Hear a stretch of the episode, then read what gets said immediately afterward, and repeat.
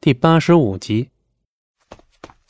素和风景寒以飞快的速度离开房间，一鼓作气的跑出了屋族，出了西海之滨。可是出了西海之滨后，这是哪儿啊？浪花拍上岸边的礁石，借着些微的月光，风景寒看到身后有个巨大的影子向他们靠近。快跑！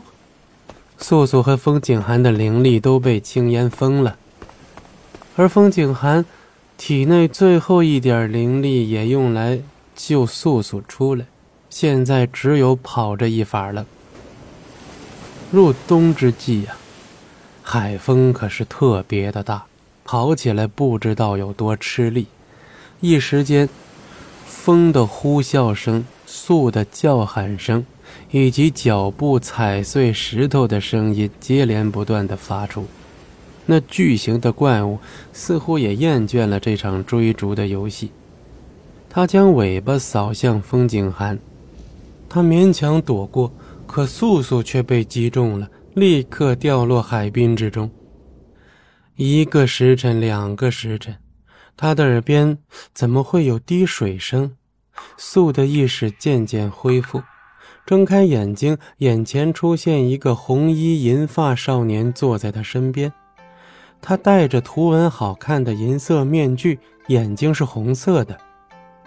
素再一次醒来的时候，已经回到了巫族自己的房间，自己的床榻。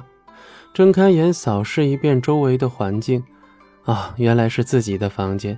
可下一秒猛然坐起，神色有些慌张，有些结巴。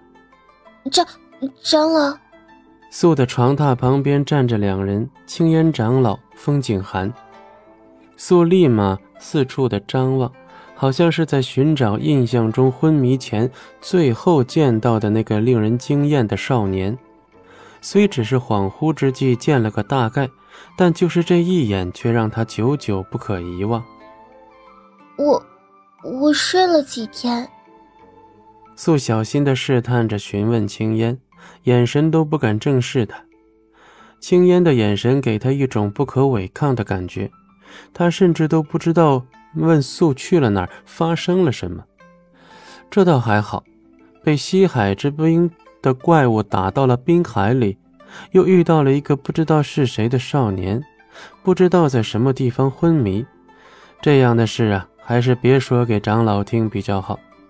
也许长老这次还是当他玩耍跑出去罢了。看着风景寒给他使眼色，素立马噤声，等待着青烟的下文。果然，下一秒青烟就说话了：“我们花了四日才找到你。”你睡了一日，赛事就在明日。明日，明日，明日，明日，无论如何我都无法取胜。难道这次的赢家真的会是那些小屋口中的泥烟？本集播讲完毕，感谢您的收听，我们精彩继续。